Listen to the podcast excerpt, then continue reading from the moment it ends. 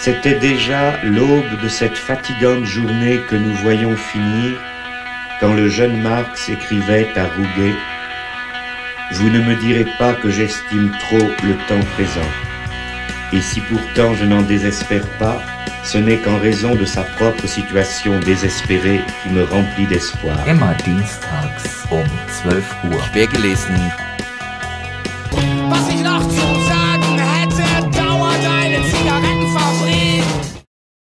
Verehrte Hörerinnen und Hörer, willkommen zu einer neuen Ausgabe von Quergelesen im Programm des Querfunks auf der 104,8 MHz Antennenfrequenz. Nachhören könnt ihr die Sendung auch zu einem späteren Zeitpunkt nochmal bei Mixcloud. Schön, dass ihr wieder Zeit und Lust gefunden habt, quergelesen zu hören. Wir hoffen, das heute euch vorzustellende wird euer Interesse finden.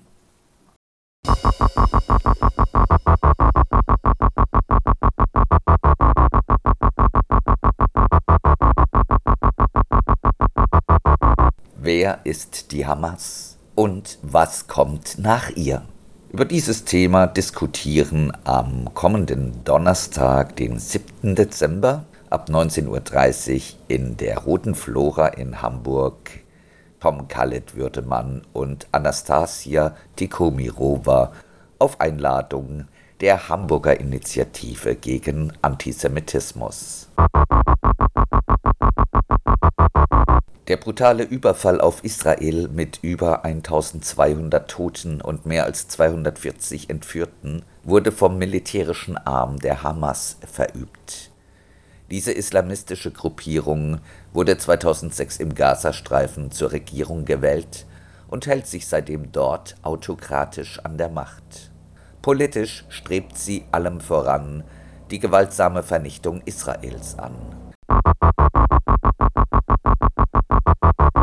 Die Journalistin Anastasia Tikomirova spricht mit dem Historiker und Nahostwissenschaftler Tom Khaled Würdemann über die ideologischen Motive der Hamas und die Folgen von 17 Jahren Hamas-Herrschaft für die Bevölkerung im Gazastreifen und in Israel. Dabei werden auch die tatsächlichen Lebensbedingungen in Gaza vor und nach dem Hamas-Überfall vom 7. Oktober 2023 zur Sprache kommen und warum es sich bei dem pogromartigen Überfall nicht um eine Form berechtigten Widerstands als Reaktion auf die Lebensbedingungen der palästinensischen Bevölkerung handelt. Welche Perspektive von friedlicher Koexistenz gibt es für die Palästinenserinnen und Israelis wenn die Herrschaft der Hamas vorüber sein wird. Fragen, die zu diskutieren sind am Donnerstag, dem 7. Dezember ab 19.30 Uhr in der Roten Flora in Hamburg.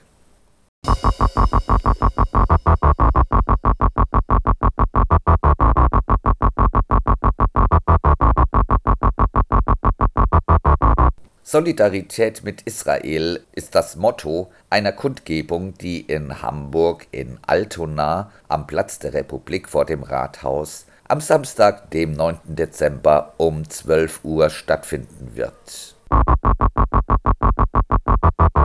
In dem Aufruf für die Kundgebung heißt es Fassungsloses Entsetzen, untröstliche Trauer, Wunsch nach Vergeltung, Angst, so reagierten die Opfer, die Angehörigen und die allermeisten Israelis auf den präzise vorbereiteten Angriff der Hamas auf Israel, den größten Massenmord an Juden nach 1945.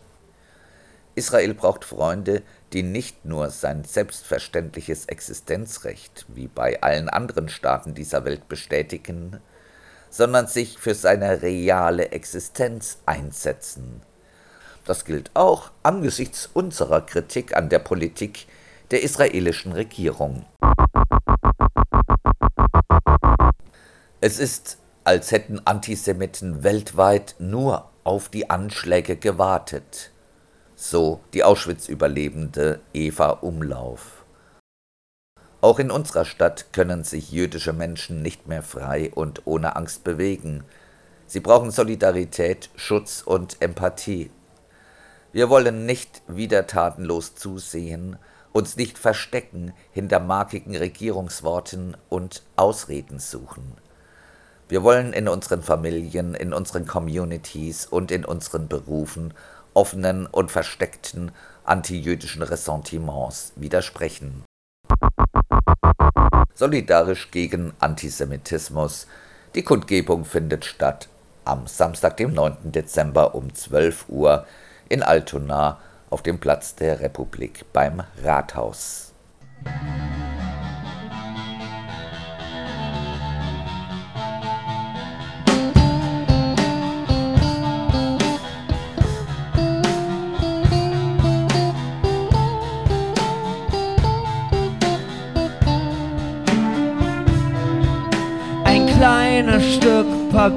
Liegt auf der Straße, heb es auf und les die Sätze, die dort stehen, Wort für Wort. Und dort steht, ein kleines Stück Papier liegt auf der Straße, heb es auf und les die Sätze, die dort stehen, Wort für Wort. Und dort steht, kleines Stück Papier liegt auf der Straße, es auf und liest die Sätze, die dort stehen, Wort für Wort. Und dort steht,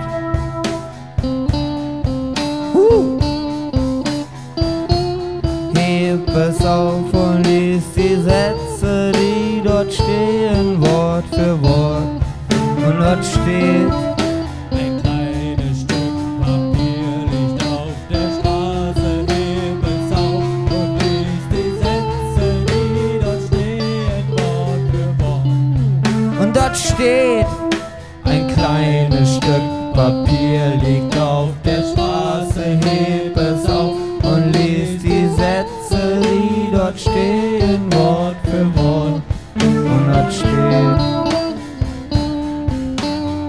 Papier liegt auf der Straße, heb es auf und liest die Sätze, die dort stehen, Wort für Wort.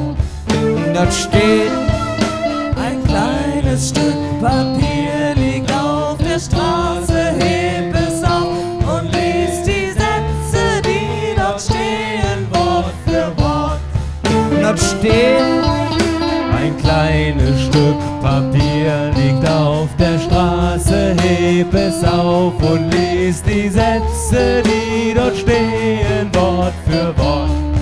und dort steht, Ein kleines Stück Papier liegt auf der Straße, heb es auf und liest die Sätze, die dort stehen, Wort für Wort.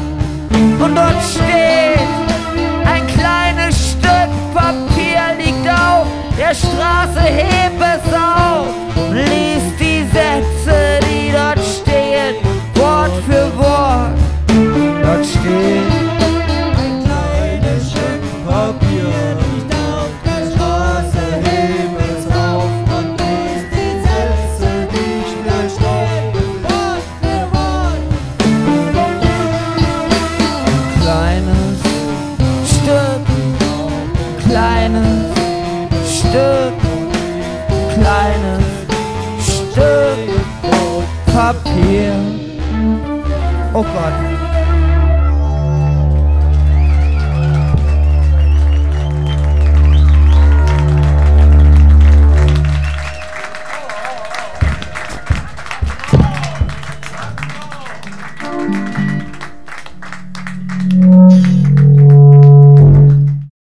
Die verhaltene Resonanz der westlichen Intellektuellen gegenüber Ländern wie Afghanistan oder dem Sudan wirft die Frage auf, ob sie sich wirklich für die Menschlichkeit einsetzen oder eher von politischen Motiven geleitet werden.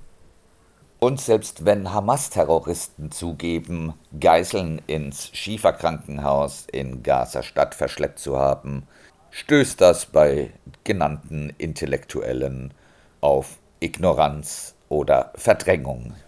Was ist denn der Wunsch dahinter oder was ist das Bedürfnis, das treibt, auf keinen Fall Tatsachen wahrnehmen zu wollen oder zu müssen? Oder andersherum gefragt, wie viel traditioneller Anti-Imperialismus und sein Weltbild stecken im Postkolonialismus? Inwiefern ist der Agitprop mit akademischem Antlitz die Wiederkehr des Anti-Imperialismus im Gewand des Postkolonialismus? Marcel Mattis beschäftigt sich mit dieser Frage in einem Text in der aktuellen Ausgabe der Wochenzeitung Jungle World.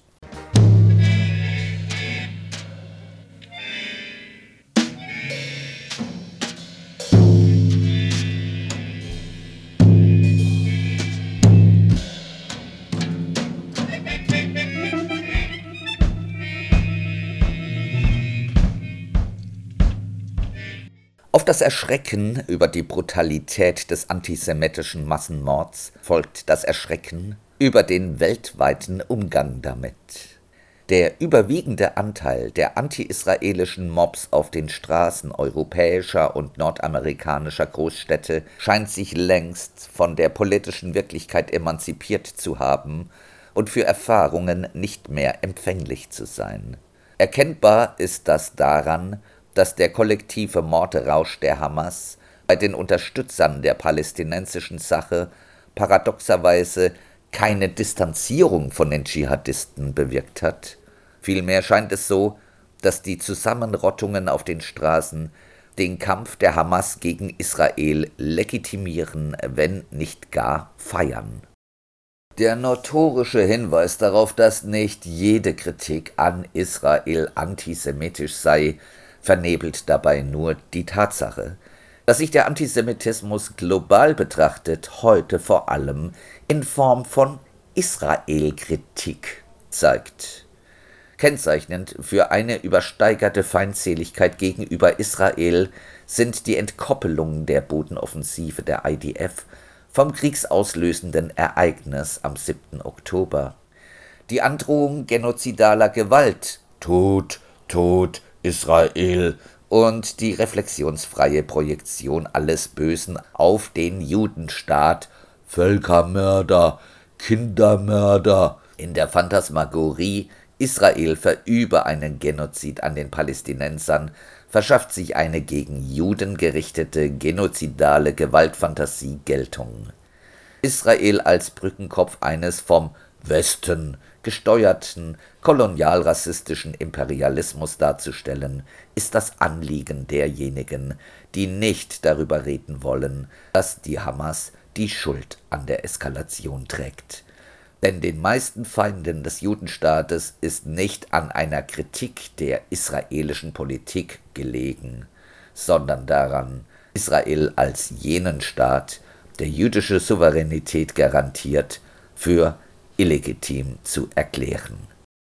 Ziel ist die Auslöschung des Staates Israel. Dabei machen die Islamisten keinen Hehl daraus, dass die Auslöschung des jüdischen Staates, an dessen Stelle das Kalifat entstehen soll, nur der Anfang ist und andere westliche Demokratien folgen müssten. Als gar nicht mal heimlicher Verbündeter des islamistischen Mobs muss Wladimir Putin gelten. Nicht zuletzt zeichnet sich vor dem Hintergrund des russischen Angriffskriegs auf die Ukraine das Drängen einer antiwestlichen Strömung auf eine weltpolitische Neuordnung ab. Was die Semantik postkolonialer Theorie und russländischer Doktrin eint, ist ihre obsessive Feindschaft gegen den Westen und alles, was mit diesem assoziiert wird. Es ist durchaus folgerichtig, dass der Putinismus über eine erstaunlich ähnliche Weltanschauung verfügt wie diejenigen, die im Namen des sogenannten globalen Südens gegen alles Westliche kämpfen. Was beide Sichtweisen verbindet, ist eine nahezu identische Deutung des Zweiten Weltkriegs und deren Übertragung auf das historisch-politische Verständnis der Gegenwart.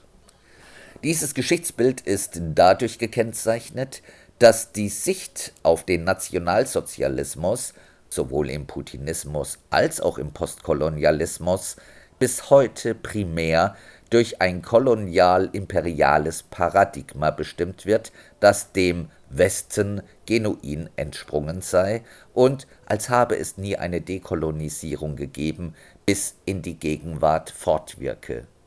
Dies geht mit der Überzeugung einher, der Westen sei sui generesis kolonialistisch, rassistisch und imperialistisch. Hinzu kommt, dass der Putinismus und der Postkolonialismus insofern programmatische Überschneidungen aufweisen, als sie sich beide in einem Zustand quälender Ambiguität im Verhältnis zum Westen befinden.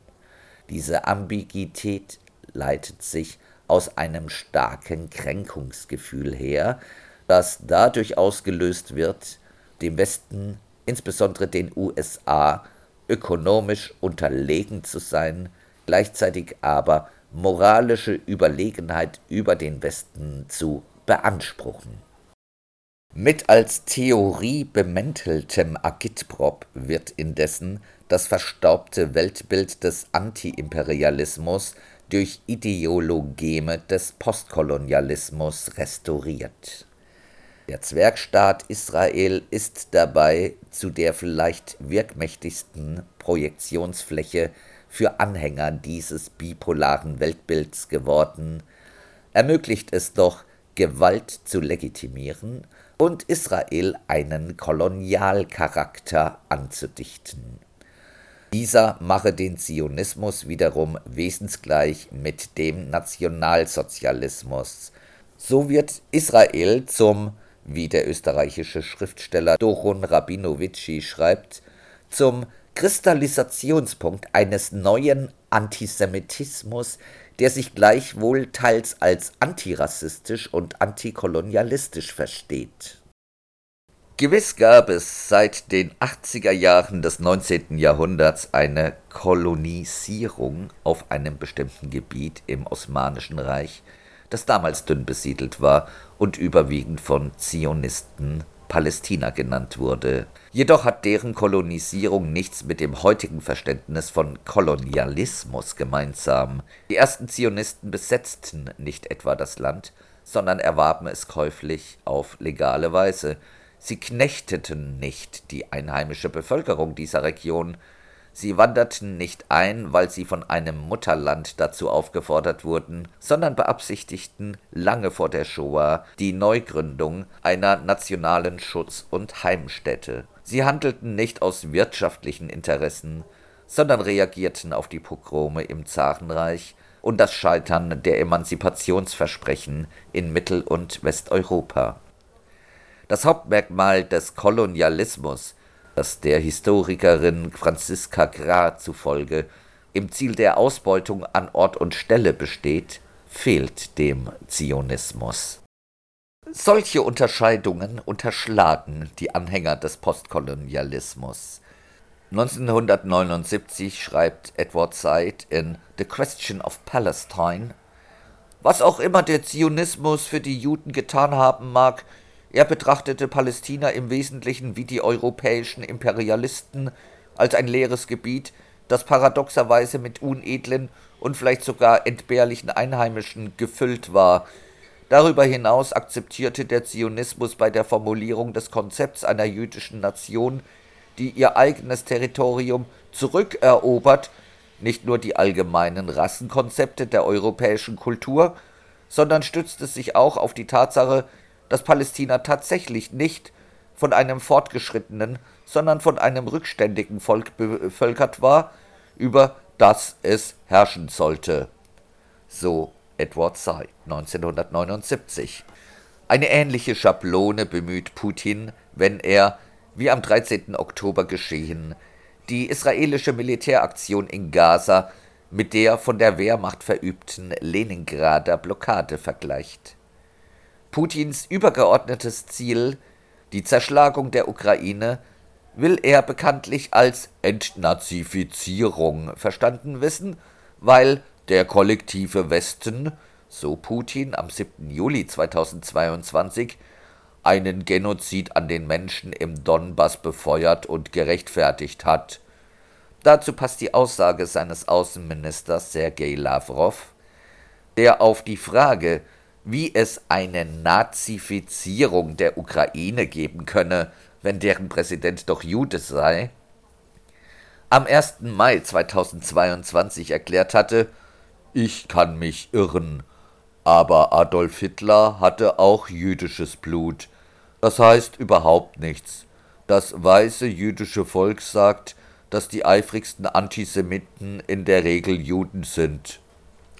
Die Aussage Lavrovs ist nicht nur wegen der Anspielung auf die Protokolle der Weißen von Zion gravierend, sondern auch, weil er Zelensky mit Hitler vergleicht, weil er Hitler judaisiert und der Meinung ist, dass hinter dem Antisemitismus überwiegend Juden stecken. Keine Absurdität kann groß genug sein, solange sie sich nur gegen Juden richtet. Thank.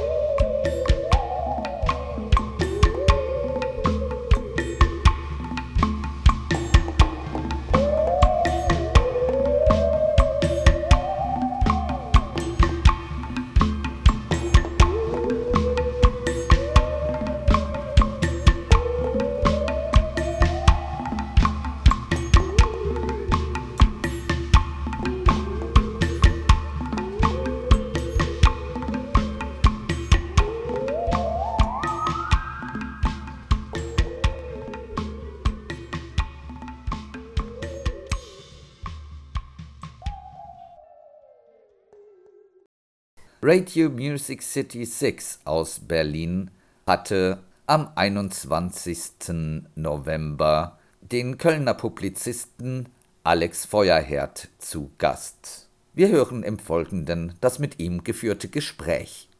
Gerti hat Besuch. Heute zu Gast Alex Feuerherd. Hallo Alex, wie geht es dir?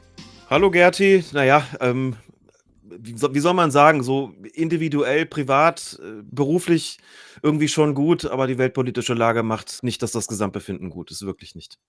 Wir hatten schon darüber gesprochen, dass vor allen Dingen dieses, nennen wir es jetzt mal neutral, Unwissen von vielen Leuten, die sich aber trotzdem zum Thema äußern, furchtbar anstrengend ist. Deshalb wollen wir da ein bisschen helfen, Lücken zu füllen. Und heute haben wir das Stichwort Flüchtlinge genommen. Was ist das mit diesen Flüchtlingen und den Flüchtlingslagern in Gaza? Ganz im Ernst, wer flieht nach Gaza? Völlig berechtigte Frage, weil die, glaube ich, selten gestellt wird, weil man einfach davon ausgeht, da leben Geflüchtete, Palästinenser und Palästinenserinnen und woher jetzt eigentlich? Das fragen dann schon viele gar nicht mehr. Und man muss eigentlich sehr weit zurückgehen, um diese Frage zu beantworten, denn in letzter Konsequenz handelt es sich um die nach nach Nachkommen von geflüchteten palästinensischen Arabern und Araberinnen, so muss man das sagen. Vor allem der Jahre 48, 49, also im, äh, geflüchtet sind im israelischen Unabhängigkeitskrieg, die teilweise eben eben Gebieten, die heute zur palästinensischen Autonomiebehörde zählen oder von ihr verwaltet werden, dass die dort leben, also im Westjordanland, im Gazastreifen, teilweise aber auch in Libyen oder in Jordanien oder in Syrien leben. Auch dort in dem, was man Flüchtlingslager nennt, wobei, wenn man Flüchtlingslager hört, dann stellt man sich immer vor, da sind irgendwelche Zelte, also jedenfalls keine befestigten Wohnanlagen, die haben vielleicht kein fließendes Wasser, das ist alles von den sanitären Einrichtungen provisorisch und schwierig. Also äh, teilweise sprechen wir aber da von richtigen Ortschaften und richtigen Städten, die natürlich also feste Behausungen haben, und auch fließendes Wasser und eine funktionierende Kanalisation. Der Begriff Geflüchtete oder Flüchtling in dem Zusammenhang kommt aber eben daher, dass 1948 in diesem israelischen Unabhängigkeitskrieg, beziehungsweise auch in dem, in dem Krieg, den die arabischen Staaten gegen Israel geführt haben, dass dort Menschen geflüchtet sind auf arabischer Seite aus dem Territorium, das dann eben Israel wurde oder gerade Israel geworden war. Und dass deren Nachkommen und Nachnachkommen bis heute als Flüchtlinge, als Geflüchtete geführt werden und eben teilweise, nicht, längst nicht alle, aber teilweise in, in Unterkünften leben, die als Flüchtlingslager bezeichnet werden, obwohl diese Menschen niemals dorthin geflüchtet sind, ihre Vorfahren vielleicht oder Vorvorvorfahren irgendwann mal, eben 48, 49, sie selbst aber nicht. Und von denen, die, die geflüchtet sind, sind nur noch ganz, ganz wenige übrig. Logischerweise, 48 ist ja schon ziemlich lange her. Aber von den Nachfahren und den Nachfahren der Nachfahren und so weiter, also der ich weiß nicht, wievielten Generation inzwischen, ist da ja niemand hingeflüchtet. Die sind da geboren oder später mal da hingekommen, aber keine Flüchtlinge im eigentlichen Sinne. Denn eigentlich flüchtet man ja aus seinem Land weg. Es sei denn, man sagt Binnenflüchtlinge. Ganz genau. Und vielleicht ist es sinnvoll an der Stelle, sich mal die unterschiedlichen Flüchtlingsdefinitionen Hm. zu vergegenwärtigen. Artikel 1 der Genfer Flüchtlingskonvention definiert einen Flüchtling als Person, die sich außerhalb des Landes befindet, dessen Staatsangehörigkeit sie besitzt oder in dem sie ihren ständigen Wohnsitz hat. Das ist ja auch das, was du gerade gesagt hast. Außerhalb des betreffenden Landes. Das andere sind Binnenflüchtlinge in der Tat. Und die wegen ihrer Rasse, Religion, Nationalität, Zugehörigkeit zu einer bestimmten sozialen Gruppe oder wegen ihrer politischen Überzeugung eine wohlbegründete Furcht vor Verfolgung hat und den Schutz dieses Landes nicht in Anspruch nehmen kann oder wegen dieser Furcht vor Verfolgung nicht dorthin zurückkehren kann. Das ist die allgemeine Flüchtlingsdefinition nach der Genfer Flüchtlingskonvention. Und jetzt stellen wir dem mal gegenüber die Definition eines palästinensischen Flüchtlings, die Definition der United Na es kommt jetzt ein Wortungetüm. United Nations Relief and Works Agency for Palestine Refugees in the Near East, also kurz das UNRWA und es gibt viele, die ziehen das noch mal zusammen, die sagen UNRWA. Das Ja. ist zwar nicht ganz korrekt, weil das R vor dem W kommt, also müsste man eigentlich UNRWA sagen, das aber wir sagen mal UNRWA und alle Ja, wissen, was gemeint was ist. gemeint So, ist, genau. nach deren Definition ist ein palästinensischer Flüchtling jeder, der zwischen dem 1. Juni 1946 und dem 15. Mai 1948, das ist ein Tag äh, nach der israelischen Staatsgründung, in Palästina ansässig war und der sein Haus oder seinen Lebensunterhalt durch die Kriege 1948, israelischer Unabhängigkeitskrieg, oder 1967 verlor, das war der Sechstagekrieg. Und jetzt geht es noch weiter. Dazu zählen aber auch alle seine Nachkommen, sogar geschiedene Ehepartner oder Ehepartnerinnen mit einer anderen Staatsangehörigkeit. Die zählen alle als palästinensische Flüchtlinge und das ist natürlich ein merklicher Unterschied zu der anderen Flüchtlingsdefinition. Wenn man alle Nachkommen dazu rechnet, dann ja, entsteht eben diese besondere Situation, dass bei dieser UNRWA heute, ich glaube, 5,6 oder 5,7 Millionen palästinensische Flüchtlinge als solche registriert sind. Und das sind eben größtenteils, also bis auf 30.000 bis 50.000, sind das eben die Nachkommen oder Nachnachkommen der Geflüchteten, vor allem von 1948, obwohl sie niemals geflohen sind. Also die UNRWA, wenn die Mhm. nichts mit den Vereinten Nationen zu tun hätte, sondern ein Freundeskreis der palästinensischen Araber ist, dann können die ja definieren, was sie wollen.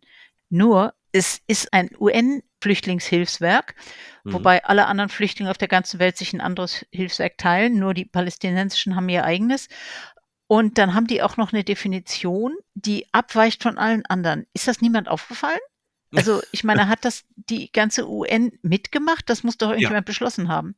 Das hat jemand beschlossen und äh, ich glaube, man muss bei den beim Thema Vereinten Nationen, also insbesondere mit Blick auf die das die Thematik palästinensische Flüchtlinge und Israel dazu sagen, das ist nicht die Weltfriedenshüterin äh, und Weltfriedensstifterin, für die sie immer noch von allzu vielen gehalten wird, sondern gerade in diesem Bereich sind die Vereinten Nationen und ihre Gremien und ihre Unterorganisationen wirklich eine hochproblematische Veranstaltung. Ich will einfach mal kurz was sagen zu diesem Thema UNRWA. Du hast das ja gerade schon angesprochen. Du hast gesagt, alle anderen Flüchtlinge auf dieser Welt teilen sich ein anderes Flüchtlingshilfswerk, ganz genau. Und das ist der UNHCR, der Hohe Flüchtlingskommissar. Und das ist ja zunächst mal ungewöhnlich und man fragt sich, wie kommt das? Wie ist das zustande gekommen? Und jetzt ohne hier den großen historischen Exkurs machen zu können, vielleicht aber trotzdem in aller Kürze. UNHCR, also nochmal das Hilfswerk für alle anderen Flüchtlinge und UNRWA, das für die Palästinenser, sind beide nach dem Zweiten Weltkrieg gegründet worden, 1949, wenn ich es richtig im Kopf habe, und zwar relativ kurz nacheinander. Und zunächst mal war gar nicht geplant, Palästina-Flüchtlinge, so hießen sie, Palästina-Flüchtlinge übrigens auch mit Blick darauf, dass es auch jüdische Flüchtlinge gab, Palästina-Flüchtlinge einem eigenen Hilfswerk einzugliedern, sondern es war eigentlich geplant, es gibt nur ein Hilfswerk, diesen UNHCR. Aber dann gab es eben arabische Staaten, so argumentiert haben, sie haben gesagt, es gab da den Teilungsplan der Vereinten Nationen vom November 1947, diesen Teilungsplan, der dann schließlich die Grundlage war für die Gründung des Staates Israel und eigentlich auch die Grundlage hätte sein sollen und können und so gedacht war, als Grundlage für die Gründung eines arabisch-palästinensischen Staates, nämlich auf dem Gebiet des ehemaligen britischen Mandats. Das ist ja das, Was was sie aber ablehnt. Nur Israel hat den Genau. Teilungsplan angenommen. Die arabischen Staaten haben gesagt, das machen wir nicht und nicht nur gründen wir keinen arabisch-palästinensischen Staat, sondern wir greifen Israel einen Tag nach der Gründung, greifen wir ihn an. Und die arabischen Staaten haben dann später argumentiert, dieser Teilungsplan hat zur Gründung Israels geführt. Die Gründung Israels hat zur Vertreibung von Menschen geführt, also zu einem Flüchtlingsproblem geführt. Daraus folgt, die Vereinten Nationen sind direkt verantwortlich für das Flüchtlingsproblem. Ah. Und deswegen müssen sie den palästinensisch-arabischen Flüchtlingen ein eigenes Hilfswerk schaffen. Was in dieser Gleichung, wenn man das so hört, denkt man sich, ja, so ein bisschen was könnte ja irgendwo auch dran sein, wenn man es jetzt schlecht mit Israel meint. Was da entscheidend fehlt, ist natürlich, also der Teilungsplan umfasste eben, wie gesagt, noch mehr, nämlich auch die Gründung eines arabischen Staates Palästina eben. Und was der Teilungs was dieser, äh, was diese Gleichung ganz entscheidend vernachlässigt, ist, dass es eben den Angriff gegeben hat von äh, sechs arabischen Staaten auf Israel am Tag nach seiner Gründung. Und dieser Überfall, es hat auch vorher schon Geflüchtete gegeben.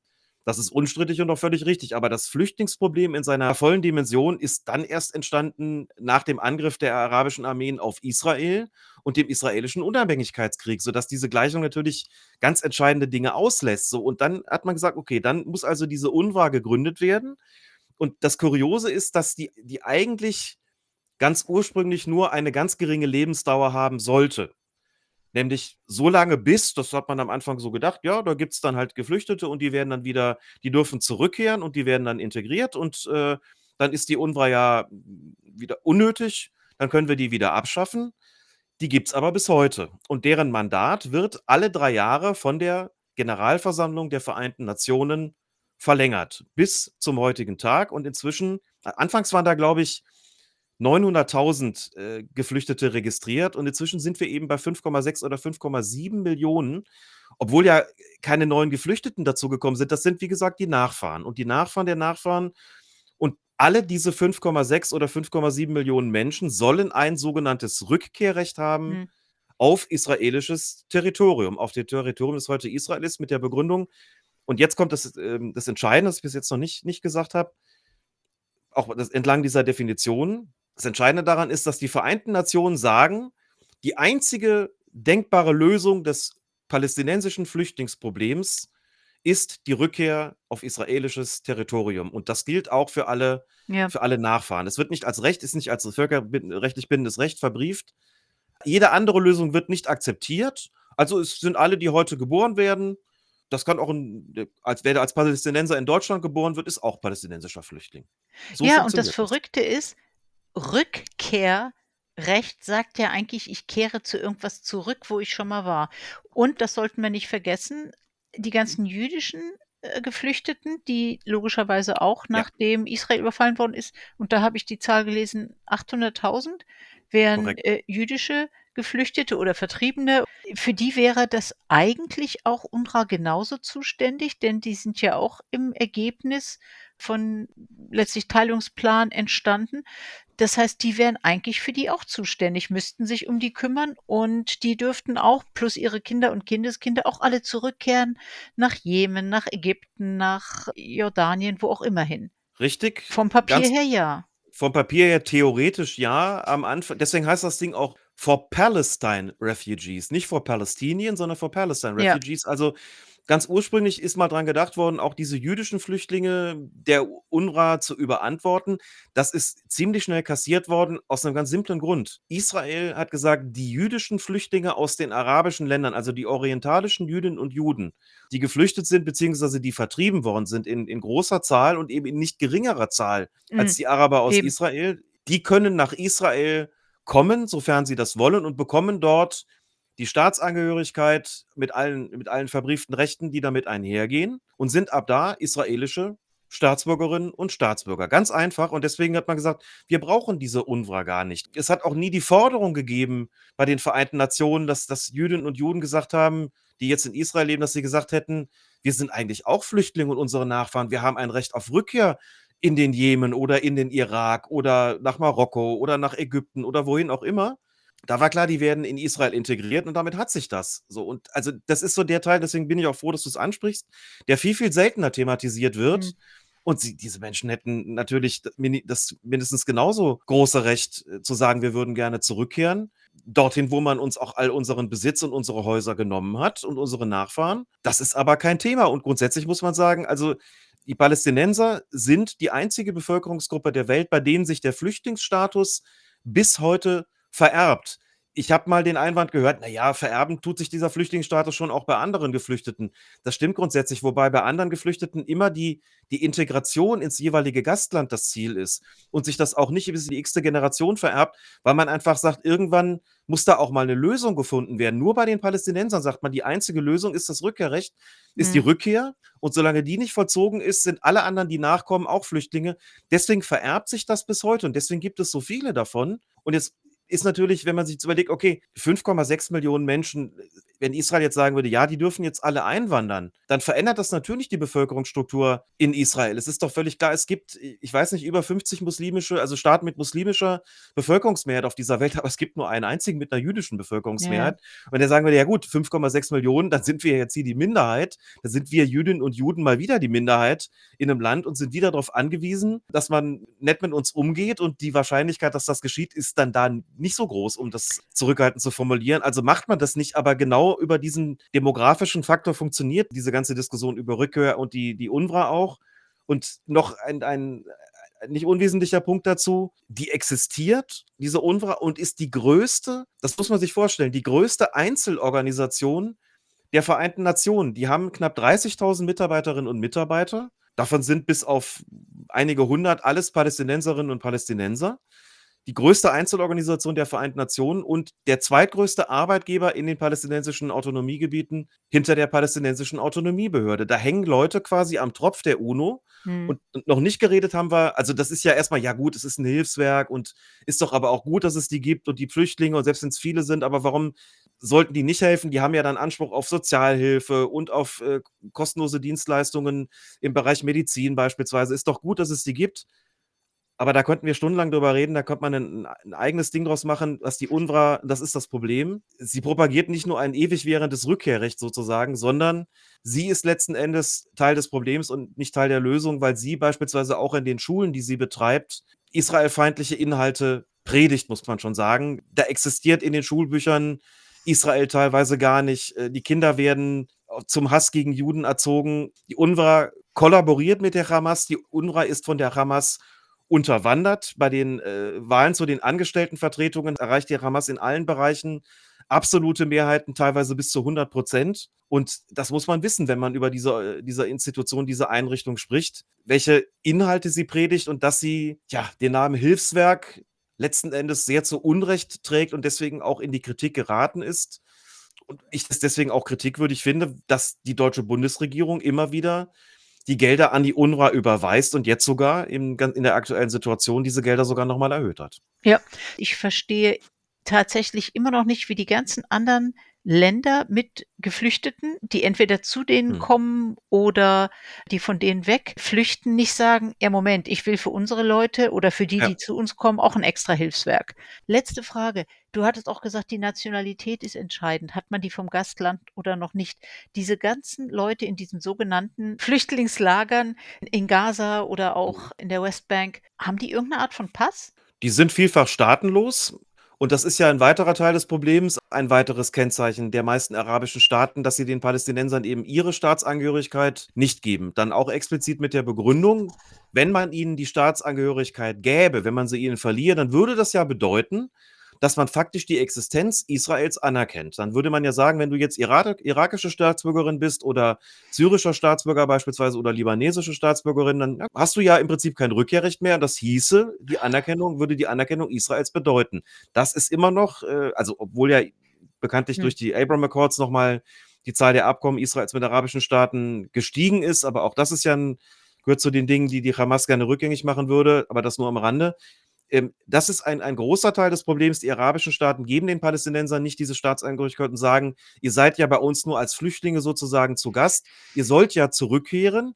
Deswegen geben wir euch die nicht. So, damit verbunden ist natürlich immer, das darf man nie vergessen, weil du, du hast es auch gerade schon angesprochen, die kriegen ja von der UNRWA Geld dafür. Das sind ja die Flüchtlinge der UNRWA. Das bedeutet auch, wenn sich beispielsweise Syrien oder der Libanon hinstellt. Im Libanon dürfen die Palästinenser übrigens sehr viele Berufe immer noch nicht ergreifen. Also wenn man schon von Apartheid spricht, denen Palästinenser ausgesetzt sind, dann spricht man besser nicht von Israel, sondern spricht man zum Beispiel vom Libanon.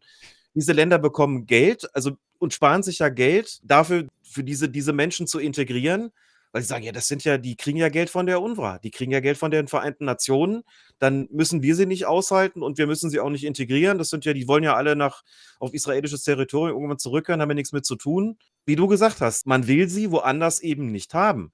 Und das ist das eigentliche Problem, dass man auch nicht Israel anlasten kann. Wird viel zu wenig thematisiert, auch jetzt in der gegenwärtigen Diskussion wieder. Und das ist, glaube ich, eine, eine Tatsache, die so wahnsinnig bekannt nicht ist, obwohl jetzt doch nach meinem Eindruck zumindest es ein bisschen mehr Menschen gibt, die mh, sich Gedanken darüber machen, was für eine Rolle spielt eigentlich die UNO in der ganzen, in dem Hm. ganzen Krieg.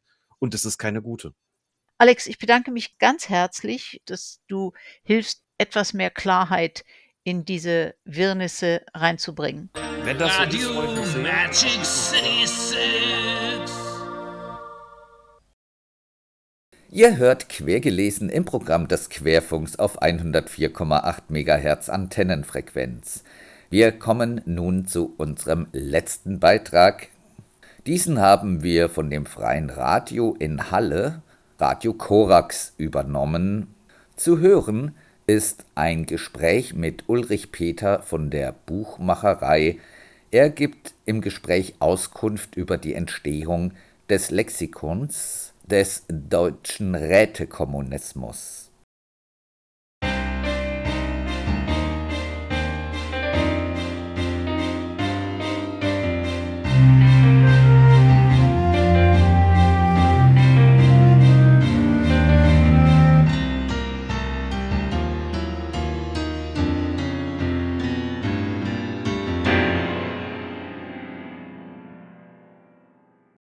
Ich sitze hier mit Uli von dem Verlag Die Buchmacherei und wir wollen zusammen ins Gespräch kommen über ein Buch, das da gerade rausgekommen ist, Biografisches Lexikon des deutschen Rätekommunismus. Uli, bevor wir über das Buch selber äh, ins Gespräch kommen, vielleicht kannst du erstmal sagen, was ist das für ein Verlag, die Buchmacherei und genau, vielleicht auch da, was spielt der Rätekommunismus überhaupt für eine Rolle? Das ist ein selbstorganisiertes Projekt. Wir machen alles Ehren, aber wir sind elf Leute und wir geben seit etwa 18 Jahren linke Literatur heraus, historische, sehr viele Sachen über Betriebskämpfe, aber auch Dritte Welt, Internationalismus. Es ist das dritte Mal, dass wir etwas zum Thema Rätekommunismus machen. Jemand von uns hat ein Buch über Willi Huhn gebracht, ein deutscher Rätekommunist der 20er Jahre, der in den 50er, 60er Jahren gestorben ist und der eine wichtige Funktion für den Berliner SDS gehabt hat. Das heißt, er hat praktisch die gesamte Führungsschicht des Berliner SDS politisch sozialisiert. Ihn kennt aber in der heutigen Generation so gut wie kein Mensch. Willi Huhn ist ein ganz wichtig, eine ganz wichtige Persönlichkeit. Und wir sind auf das Lexikon gekommen, weil ein Schweizer Publizist, der über diesen Bereich viel gearbeitet hat, den Vorläufer des Lexikons im Internet publiziert hat, aber nie einen Verlag gefunden hat für eine Druckfassung. Und das Problem bei diesem Buch ist, er ist Romano-Schweizer. Das heißt, er hat vieles mit Google und ähnlichen Übersetzungssoftwaren bearbeitet, was natürlich für die Lektüre eines solchen Buches nicht sonderlich gut ist. Das heißt, wir haben dann beschlossen, wir, nehmen, wir machen dieses Buch. Wir mussten natürlich den gesamten Text überarbeiten. Und da wir einmal damit zugange waren, haben wir auch gesagt, gut, wir wissen in vielen Bereichen mehr, als der Autor bereits hatte. Das fügen wir einfach rein. Das, ist, das heißt, etwa ein Drittel des Textes, den haben wir nachträglich eingeschoben. Philippe Bourinet ist der Name des Autoren, der dieses Buch geschrieben hat. Vielleicht, was kannst du zu ihm sagen? Aus was für einem Kontext kommt er und wie kommt er zu so einem Buch?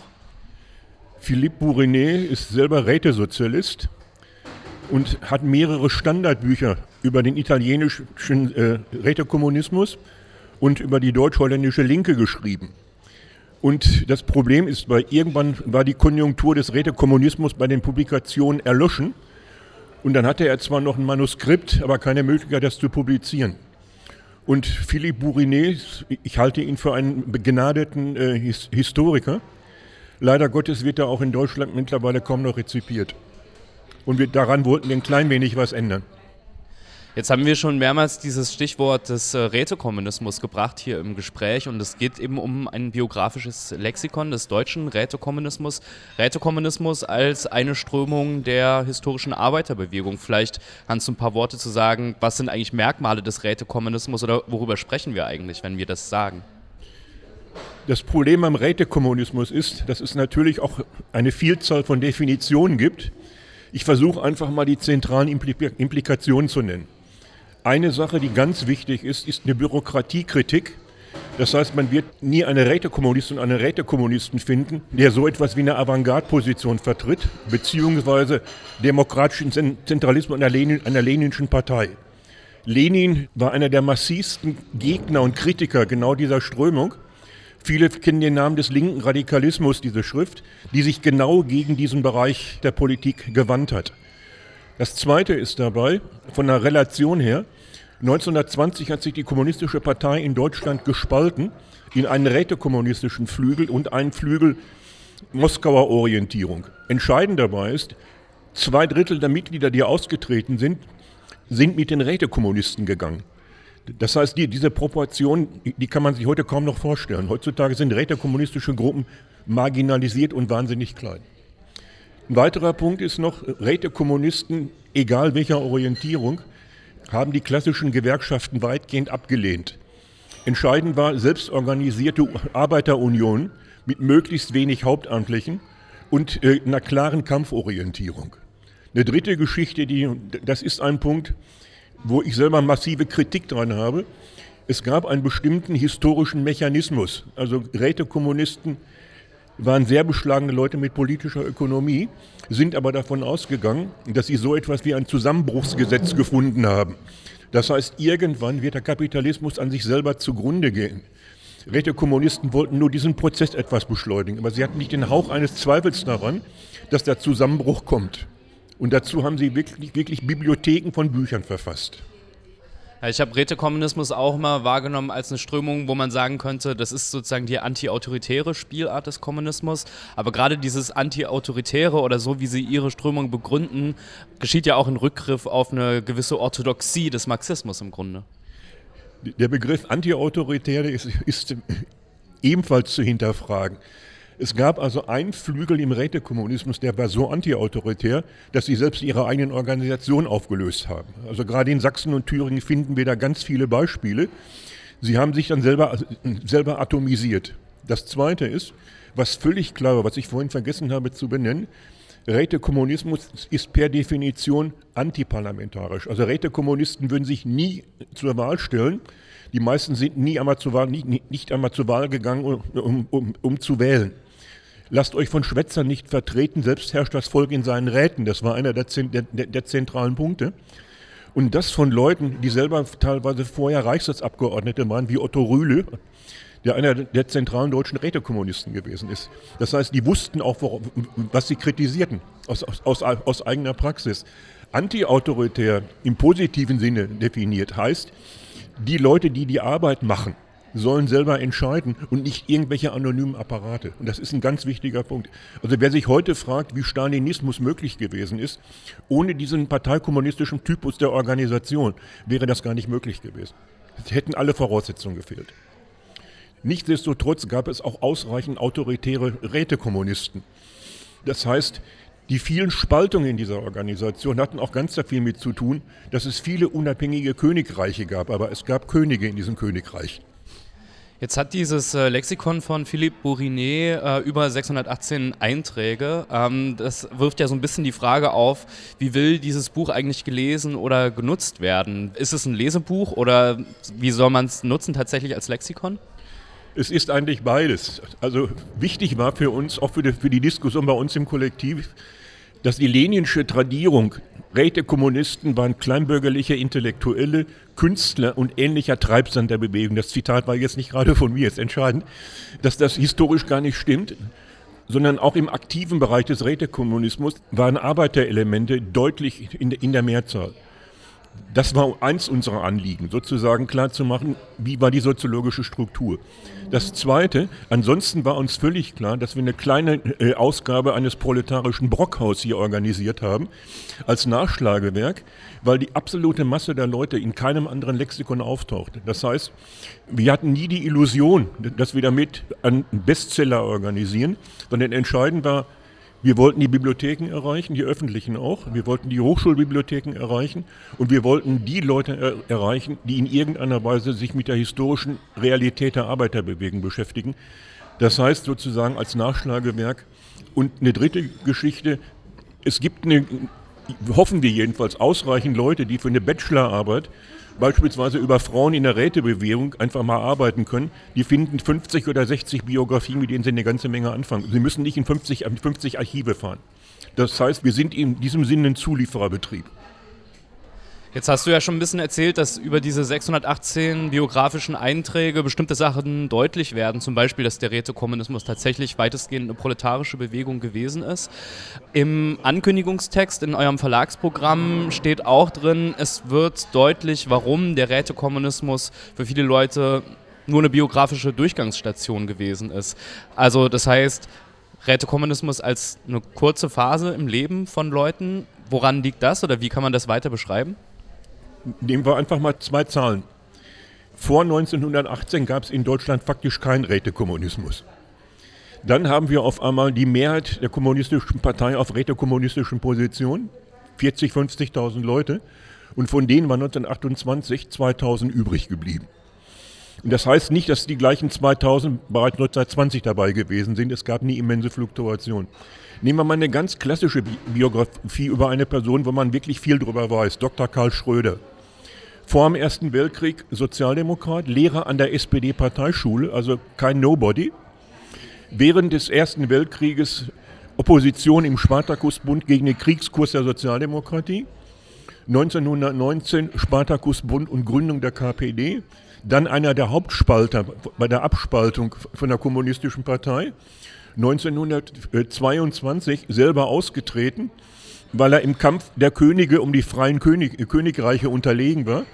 Was macht dieser Mann? Er, er, privatisiert nicht, sondern er tritt der deutschen Sozialdemokratie zu und wird Chef, Cheflektor der sozialdemokratischen Büchergemeinde Bücherkreis und gründet aber gleichzeitig innerhalb der Sozialdemokratie eine illegale Organisation auf rätekommunistischer Grundlage, die Roten Kämpfer, die 1933 eine der effektivsten deutschen Widerstandsorganisationen werden, kommt ins KZ, 1945 KPD-SED und endet sozusagen in der, in der frühen DDR als Parteimitglied der SED. Seine Position hat der Mann keinen einzigen Tag verändert. Nur die organisatorische Hülle.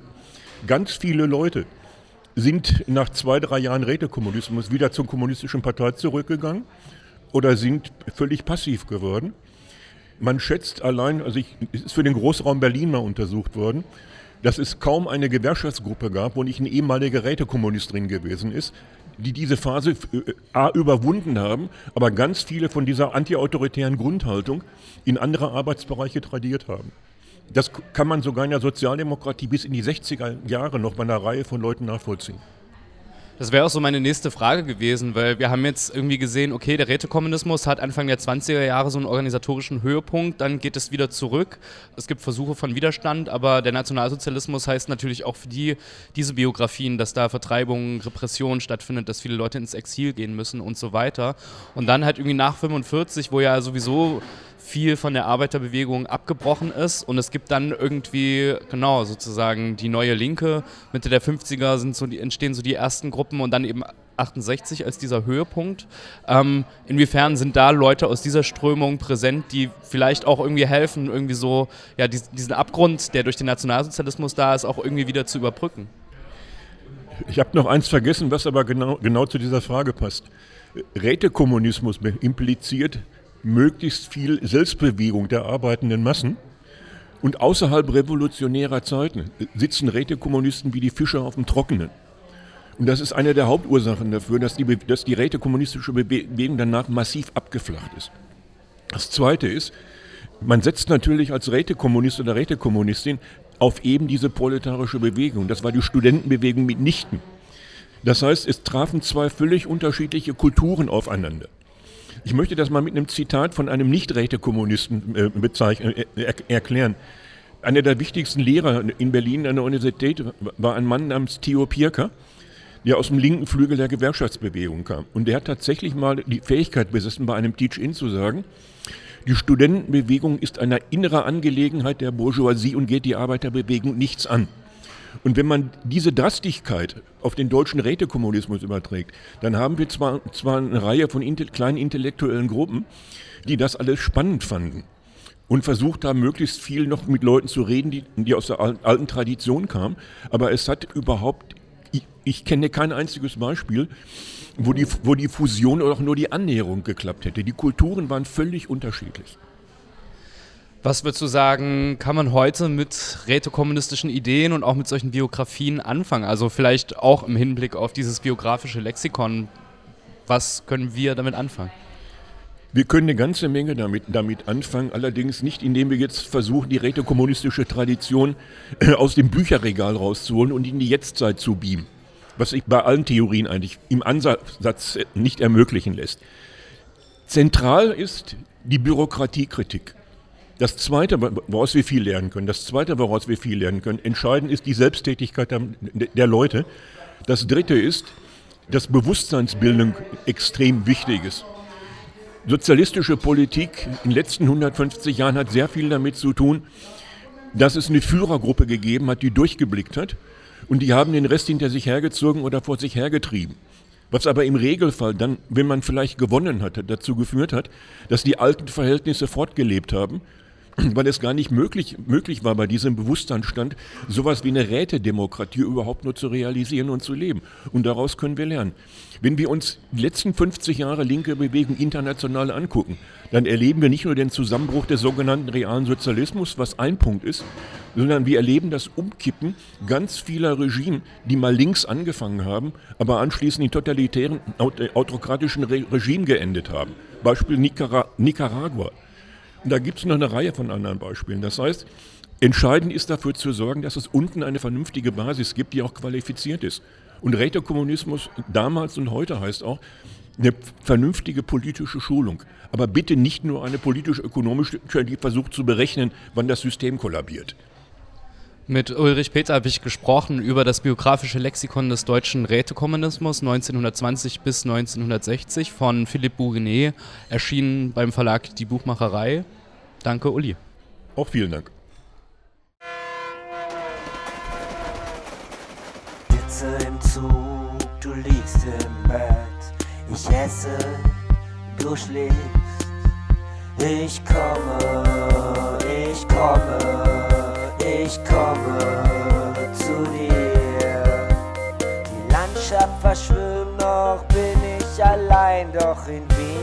wenigen Stunden werde ich bei dir sein. Ich komme, ich komme, ich komme zu dir. Ich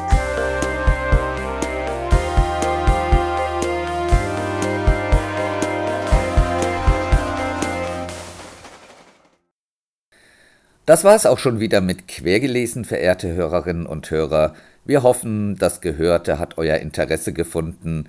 Über Kritik, Anregungen und alles weitere freuen wir uns.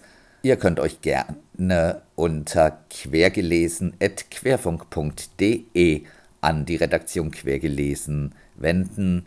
Lasst euch nichts gefallen. Bis zum nächsten Mal. Tschüss. C'était déjà l'aube de cette fatigante journée que nous voyons finir quand le jeune Marx écrivait à Rouget Vous ne me direz pas que j'estime trop le temps présent. Et si pourtant je n'en désespère pas, ce n'est qu'en raison de sa propre situation désespérée qui me remplit d'espoir. Immer dienstags um 12 Uhr. Quergelesen. Toleranz, Toleranz, Toleranz, voll und ganz, Toleranz, Toleranz.